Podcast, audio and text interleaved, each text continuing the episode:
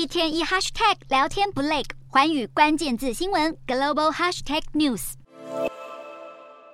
AI 领头羊辉达即将在二十三日公布财报，投资人对公司第二季表现态度乐观。辉达股价狂飙超过八趴，引领科技股强势走高。特斯拉也不遑多让，股价暴涨七趴。台积电 ADR 也晋扬一点六趴。不过，在美国医疗保健商娇生和运动品牌 Nike 领跌下，美股四大指数涨跌互见。道琼指数下跌三十六点九七点，收三万四千四百六十三点六九点；纳斯达克劲扬两百零六点八一点，收一万三千四百九十七点五九点；标普五百上涨三十点零六点，收四千三百九十九点七七点；非半指数大涨九十八点零一点，收三千五百六十点七四点。欧洲股市方面，投资人近期高度关注中国经济，然而中国央行降息没能安抚对世界第二大经济体的担忧。欧洲三大股市走势分歧，英国股市小跌四点六一点，收七千两百五十七点八二点；德国股市上涨二十九点零二点，收一万五千六百零三点二八点；法国股市上扬三十三点九五点，收七千一百九十八点零六点。以上就是今天的欧美股动态。